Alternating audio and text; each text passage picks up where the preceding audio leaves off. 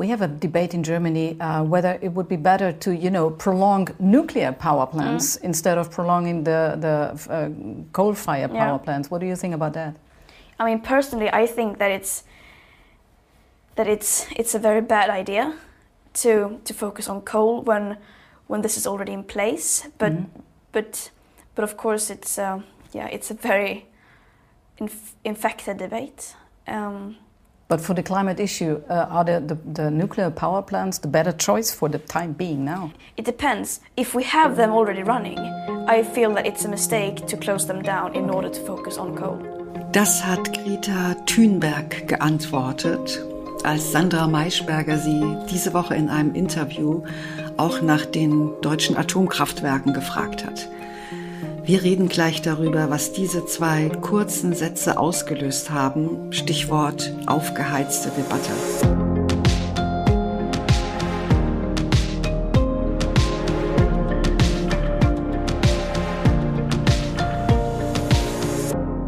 Ihr hört das Klima-Update, den Nachrichtenpodcast von Klimareporter in Zusammenarbeit mit der Taz.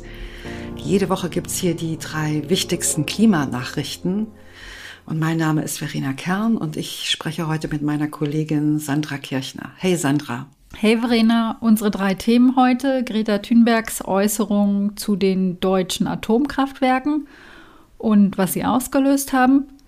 Dann sprechen wir über ein psychologisches Thema, nämlich dass wir unsere Mitmenschen für weniger klimabewusst halten als uns selbst und woran das liegen könnte. Und zum Schluss haben wir noch etwas Überraschendes. Wir beschäftigen uns mit der evangelischen Kirche und ihren Klimaplänen. Fangen wir mit Greta Thunberg an und mit den deutschen Atomkraftwerken, beziehungsweise mit der Debatte um die deutschen Atomkraftwerke. Diese Debatte läuft ja schon seit Monaten, aber in den letzten Tagen hat sie noch mal ganz hohe Wellen geschlagen. Der Auslöser war ein Interview, das Sandra Maischberger für ihre Talksendung mit Greta Thunberg geführt hat. Das Interview ist so knapp eine halbe Stunde lang und da geht es um alle möglichen Themen, dass Greta nun bald Abitur macht und ob sie dann noch Schulstreiks machen will, ob sie studieren will und was sie studieren will und solche Sachen. Und an einer Stelle geht es dann auch um die deutsche AKW-Debatte. Ja, und Greta Thunberg antwortet mit zwei Sätzen. Die haben wir ja auch am Anfang vom Podcast gehört. Sie sagt, sie hält es für eine schlechte Idee und für einen Fehler, auf Kohle zu setzen, wenn man noch laufende Atomkraftwerke hat. Und sie spricht von einer aufgeheizten Debatte. Und genau das ist ja dann auch passiert. Es gab wieder eine aufgeheizte Debatte.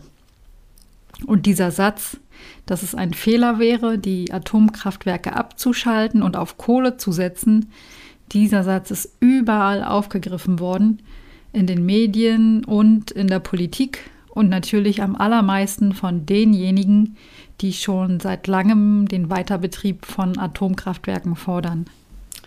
Naja, eigentlich muss man sogar sagen, Sie haben den Satz genüsslich zitiert und ihn den Grünen sozusagen um die Ohren geschlagen. Die Zeitung Welt schreibt zum Beispiel, Thünberg zeigt den Grünen, was Pragmatismus ist. Und der Fokus schreibt, Klimagreta spricht die bittere Atomwahrheit für die Grünen aus. Um jetzt nur mal zwei Beispiele zu nennen.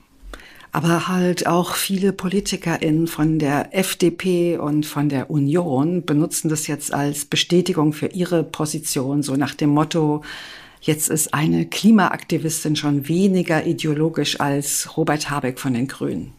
Christian Lindner zum Beispiel schreibt auf Twitter, er begrüßt den Zuspruch der Fridays for Future Aktivistin zur FDP-Position, die Kernkraftwerke weiterlaufen zu lassen. Alexander Dobrindt von der CSU spricht von einer ideologischen Verweigerungshaltung bei den Grünen und sagt, dass sich die Spitze der Klimabewegung für einen Weiterbetrieb der Kernkraft ausspricht, belegt erneut die mangelnde Seriosität von Habecks Entscheidungen. Es ist schon erstaunlich, dass PolitikerInnen von FDP und Union Greta Thunberg jetzt so heftig abfeiern. Das war in der Vergangenheit ja schon ganz anders. Da wurde Thünberg scharf kritisiert für ihre Position und dazu aufgefordert, mit den Schulstreiks aufzuhören und den Klimaschutz den Profis zu überlassen und ähnliches mehr. Aber da ging es natürlich nicht um Atomkraft, sondern um Thünbergs Forderung, dass die Treibhausgasemissionen schnellstmöglich runter müssen und dass man die Klimakrise endlich ernst nimmt und entsprechend handelt. Also egal wie man zur Atomkraft steht, beziehungsweise zu der Frage, ob die Atomkraftwerke länger laufen sollen, man muss schon sagen, wenn FDP und Union Thünberg jetzt so stark loben, wirkt das doch sehr wie ein parteitaktisches Manöver und auch irgendwie ideologisch. Und man muss auch sagen, was Thünberg in dem Interview gesagt hat, das ist ja nicht neu. Sie hat es schon mehrmals gesagt und es ist auch ganz einfach das, was in den Berichten des Weltklimarats drinsteht. Nämlich, dass Atomkraft ein kleiner Teil einer großen neuen kohlenstofffreien Energielösung sein kann. Und das steht in den IPCC-Berichten auch schon seit Jahren drin, ist also längst bekannt oder müsste bekannt sein. Vielleicht wäre es ja eine gute Idee, über diese Berichte mit genauso viel Leidenschaft zu diskutieren wie über Atomkraft. Was meinst du? Ja, das würde ich mir natürlich wünschen, dass IPCC-Berichte so eine Aufmerksamkeit bekommen wie die Forderungen zum Weiterlaufen der Atomkraftwerke. Aber leider werden die Äußerungen Thünbergs dazu genutzt, um Stimmung gegen den Ausstieg aus der Atomkraft zu machen ob der nun schon Ende dieses Jahres kommt oder erst bis Ende April 2023. Die FDP will die Laufzeit bis ins Jahr 2024 verlängern, einzelne Mitglieder der Partei sogar noch mehr. Ja, wir kommen jetzt zu unserem zweiten Thema. Da beschäftigen wir uns mit Psychologie. Und irgendwie passt es ja auch ganz gut zum ersten Thema, denn wir sprechen jetzt über verzerrte Wahrnehmungen und Fehleinschätzungen beim Klimaschutz.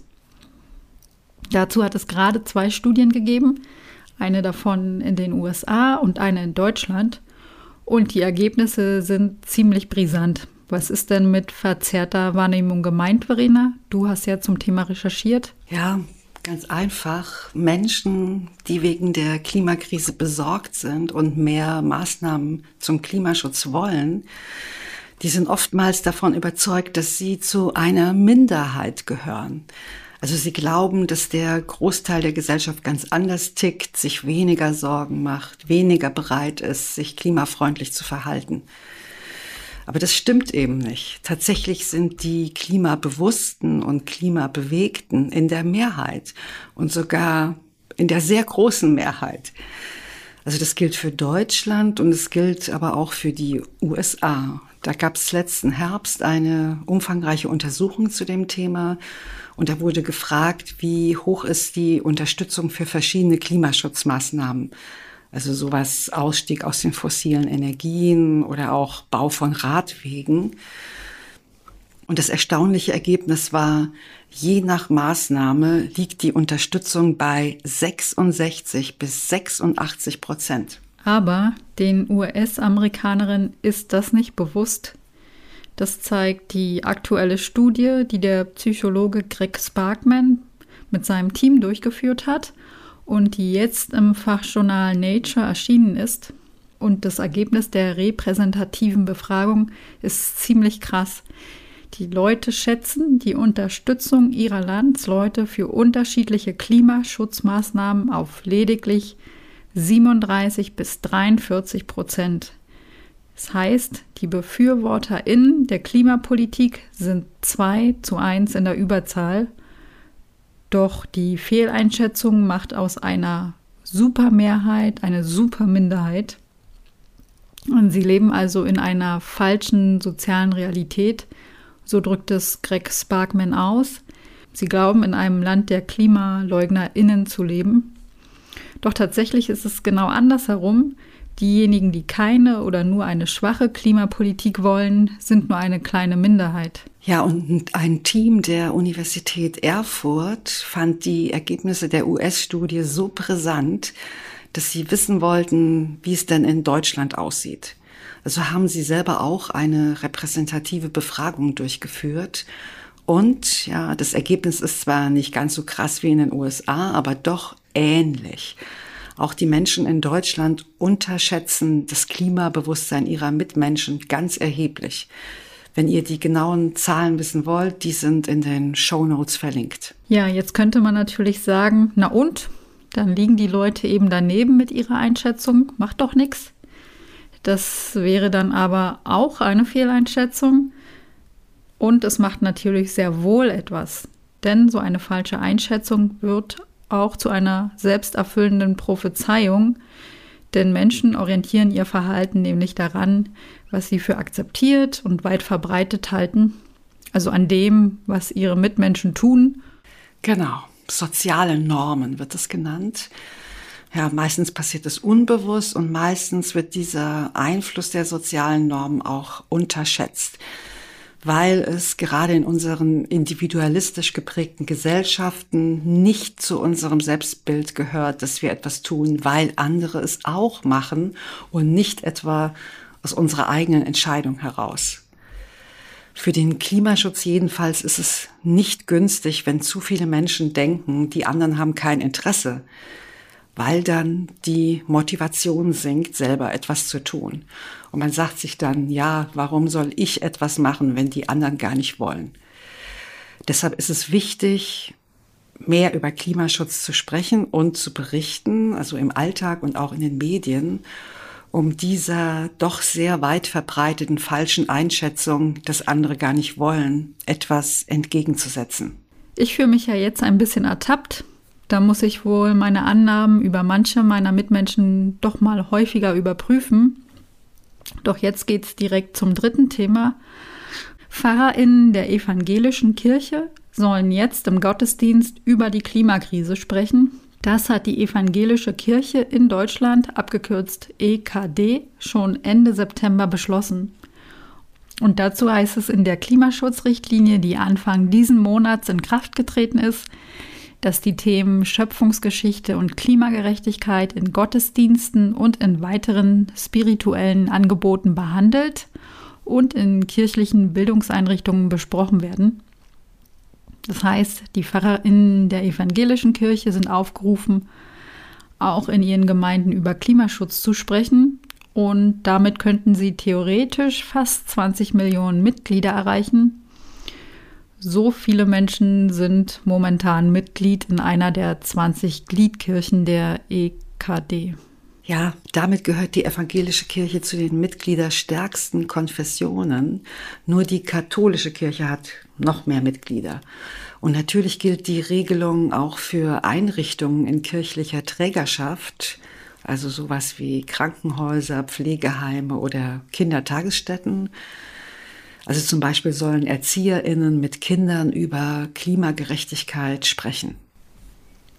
Ja, und in der Klimaschutzrichtlinie der EKD geht es nicht nur um Bildung zum Klima und um Klimagerechtigkeit, sondern auch darum, wie die evangelische Kirche in Deutschland bis 2045 treibhausgasneutral werden kann. Damit orientiert sich die EKD an dem Bundesklimagesetz, mit dem die Politik sich das Ziel gesetzt hat, dass Deutschland ebenfalls bis 2045 treibhausgasneutral werden soll.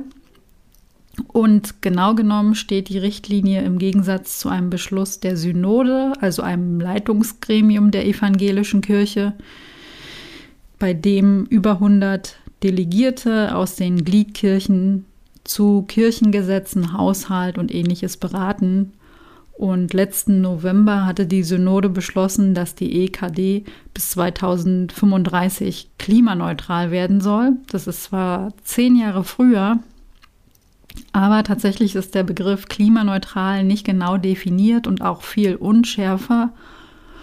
Und deshalb hat sich jetzt die EKD geeinigt, dass man die Emissionen bis 2035 um 90 Prozent im Vergleich zu 2023 senken will. Und die verbleibenden 10 Prozent will man dann in den nachfolgenden zehn Jahren erreichen, also ab 2036 pro Jahr dann eine Emissionsminderung um 1 Prozent bis dann quasi 2045 Treibhausgasneutralität erreicht werden soll. Die Richtlinie soll im Prinzip auch so einen rechtlichen Rahmen bilden, weil ja einige der einzelnen Mitgliedskirchen schon eigene Beschlüsse haben, wie die evangelische Kirche im Rheinland zum Beispiel.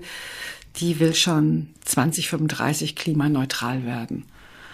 Und damit dann perspektivisch alle evangelischen Kirchen auf dem gleichen Kurs sind, gibt die Klimaschutzrichtlinie der EKD das jetzt vor. In der Richtlinie steht, dass der Gebäudebestand, also die Kirchen, Gemeindehäuser und so weiter, und das ist vermutlich auch der größte Batzen bei den Treibhausgasemissionen bei den Kirchen, die sollen künftig mit Wärmepumpen beheizt werden und es sollen Photovoltaikanlagen und Solarthermie installiert werden.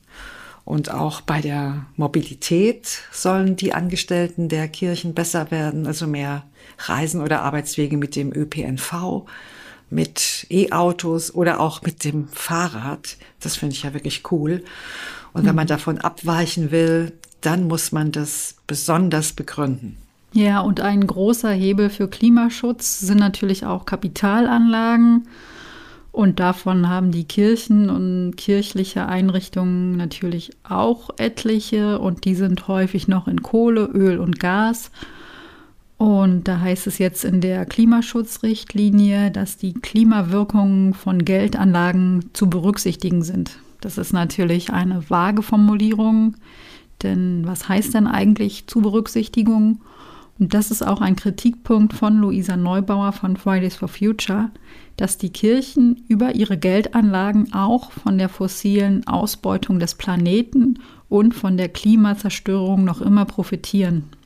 Und damit man halt auch kontrollieren kann, ob die ganzen Klimaschutzanstrengungen bei Gebäuden, bei der Mobilität und vielleicht auch bei den Geldanlagen fruchten, sollen halt Daten zu den Treibhausgasemissionen ab 2024 erhoben und ausgewertet werden, das ist natürlich schon ein großer Schritt, aber den Christians for Future, also den Christinnen, die Teil von Fridays for Future sind, denen geht es nicht weit genug. Sie fordern, dass die Kirchen radikaler werden, ihre Stimme noch mehr erheben und stärker auf die Politik einwirken und eben auch mehr Menschen für Klimaschutz sensibilisieren und mobilisieren. Ähm, ich hoffe, ihr seid auch sensibilisiert für Klimaschutz, denn für heute war es das schon wieder mit dem Klima-Update. Schön, dass ihr dabei wart.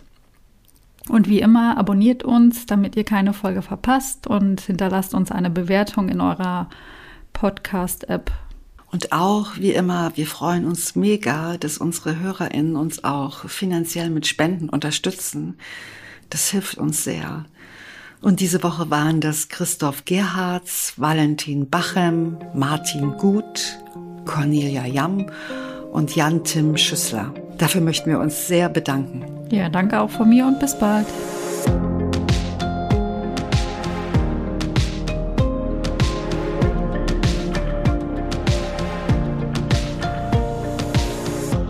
Klima-Update ist ein Projekt des Klimawissen e.V. in Kooperation mit Taz der Tageszeitung. Es wird im Wechsel moderiert von Verena Kern, Sandra Kirchner, Katharina Schipkowski und Susanne Schwarz. Unser Produzent ist Christian Eichler. Ihr könnt unsere Arbeit mit einer Spende unterstützen. Dazu besucht uns auf www.verein-klimawissen.de.